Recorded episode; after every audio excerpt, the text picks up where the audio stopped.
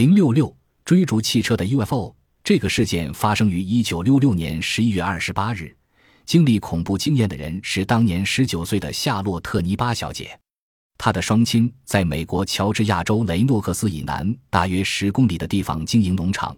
夏洛特与双亲住在一起，上班地点是离家大约五十公里的巴特斯达市，在贝尔电话公司乔治亚州分公司当电话接线员。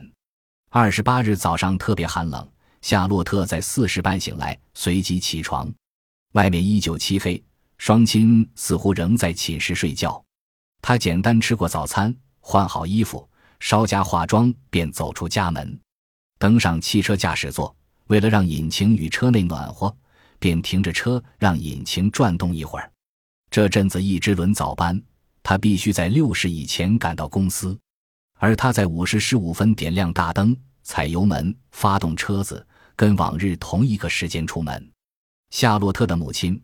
尼巴夫人被女儿发动引擎的噪音吵醒，听见女儿开车出去的声音，看一看枕边的闹钟，知道女儿不会迟到，也就安心再睡了。一会之后，电话铃大作，尼巴夫人连忙起来接电话。她从声音知道是女儿打回来的，但情况却颇为蹊跷。后来，尼巴夫人接受《壮举》杂志访问，将当时的情形描述如下：女儿好像受了很大的惊吓。声音颤抖的叫着：“妈妈，妈妈！”我说：“镇静一点，好好把话说清楚。”妈妈在听，但她只是一再重复：“妈妈，妈妈。”一会之后，好不容易才开始断断续续的说出来。女儿所说的话实在令人难以了解，而且荒谬绝伦。但很明显的，女儿遭遇某种可怕的经历。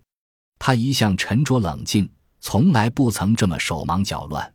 于是我不再追问到底发生什么事，最重要的是先赶到女儿身边。我问现在在哪儿打电话，女儿说在七十五号公路的亚迪尔加油站，那儿距离我们家不到十公里，但跟女儿上班一向所走的路线却有点偏离。但那时已经顾不了追问那么多，我家中语气叮咛说：“我马上跟爸爸一起去接你，你留在原地，不要随便离开。”女儿的回答我听不到一半就挂了电话，连忙叫起我先生。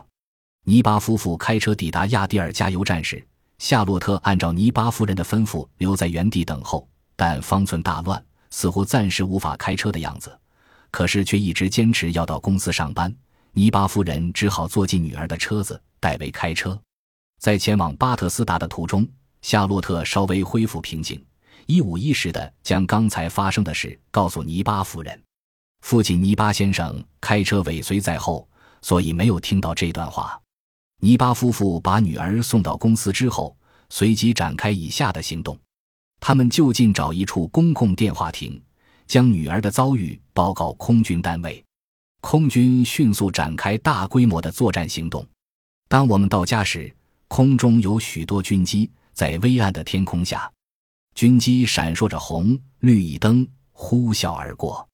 当天下午，夏洛特即将下班时，有空军人员等着要护送他。他在那位空军人员陪伴下回到家，家中也有若干空军人员在等他。他们提出各种问题问他。问问题时，连尼巴夫妇也不准接近。美国空军派出大批军机紧急升空，而且空军调查人员认为有必要采取秘密听证方式调查的事件，究竟是个什么样的事件呢？根据后来夏洛特向《壮举》杂志所做的透露，那天早上他的恐怖经验是这样的：当他开车从昏暗的乡间道路驶进州公路之后，略微提高车速。这个时间，州公路几乎可说没有车子。来到一处大弯道时，在车灯的照射下，漆黑中浮现一所白色的房子。当他转过那个弯道时，车灯突然照出道路上有个奇怪的物体。夏洛特大吃一惊，连忙踩刹车，靠右行驶，缓缓接近该物体。最初他以为是一部故障的农耕机械，但它占据着宽敞的上下两个车道，就农耕机械而言，未免太大了。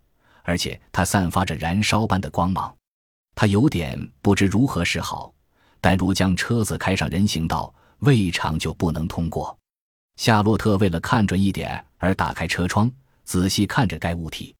那个奇怪物体的形状就像把一只深盘子倒着重叠在另一只深盘子上面，整体上看起来大致呈球形。而两只盘子的接线部分则有许多白色光点围着移动，甚至于该奇怪物体本身看起来就像跟那些白色光点一起旋转的样子。物体的高度跟大型卡车差不多。夏洛特表示，当我把车子开进物体旁边时，我发现物体的右侧亮着红灯。就在这时候，我的汽车收音机突然失灵。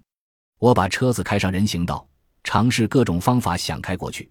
但无论如何也开不过去，没办法，我只好倒车，打算调转车头绕回原路，再经由七十五号公路前往巴特斯达。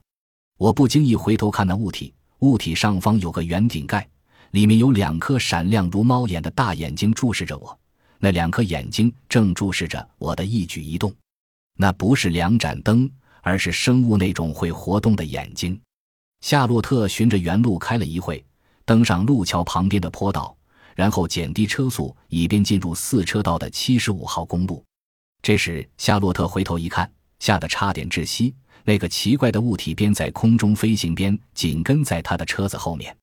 清晨的七十五号公路连一部车子都没有，吓得快死的夏洛特连忙加足马力飞驰。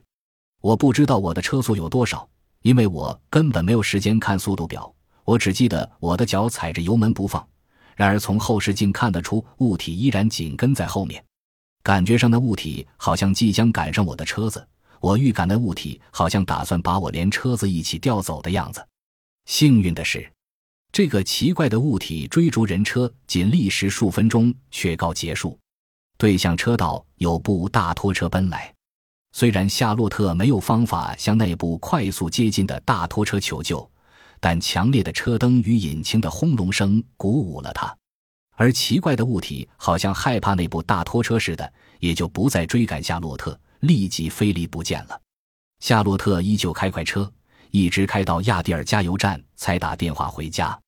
走进电话亭，打开钱包，找不到一角硬币，只好走出电话亭，向加油站的职员兑换。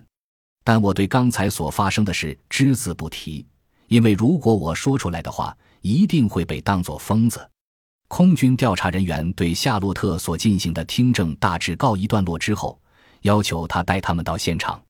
尼巴夫妇基于对女儿的担心与对事件的好奇，也跟他们同行。尼巴夫人说：“空军人员携有盖世测定器，所以我就问有辐射线吗？”他们不愿回答。他们也调查通过现场上空的高压线。据说数个月前东北部发生的大停电乃是飞碟消耗电力再转变成其他能源所引起的，但这又跟这一次的事件有关吗？总之，我们家的夏洛特一定看见了什么。我相信他绝对没有说谎。那个事件之后，我先生跟我每天早上都开车送女儿到巴特斯达，直到女儿轮晚班为止。我很感激事件发生时正巧有一部大拖车适时出现。万一我女儿开车太快出了车祸，或者吓得精神错乱，恐怕永远不会有人知道真正的原因。这个事件并非夏洛特胡闹或者幻觉、妄想等等，因为同时至少还有两个人目击了那个奇怪的物体——飞碟。一位是那位把飞碟赶走的拖车司机。根据雷诺克斯一家二十四小时营业的素食店服务生表示，那天早上事件发生大约五分钟后。那位司机在他的素食店出现，告诉他说：“刚刚遇到飞碟，正在追逐一部车子，但飞碟却被我吓跑了。”通过之后，我还用倒车镜看得很清楚，但很快就不见了。当时，服务生只当作对方说笑，并不真正相信他的话，所以没问那位司机的姓名、住址、货运公司的名称。后来知道是事实，才大感惊讶不已。另一位目击者是住在尼巴加西北方大约十五公里的农家主妇马蒂夫贝兹。他在夏洛特开车出门后醒来，到厨房准备早餐。他从厨房的窗户看见尼巴家的方向有不可思议的红光，虽然无法确定那是什么，但他知道不是星星，因为星星没那么大，也没那么亮，况且位置也太低了。而跟星星的共同点是静止不动。贝兹夫人动手准备早餐。准备完毕后，再望一望窗外，红光已经开始移动。于是他开门走到外面，注视那个红光。那是个整体上都很光亮的物体，一边亮着红灯。那个物体缓缓朝东南方向移动。贝兹夫人认为那是飞机，也就不在意它了。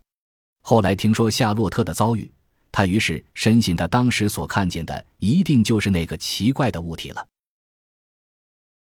本集播放完毕，感谢您的收听，喜欢请订阅加关注，主页有更多精彩内容。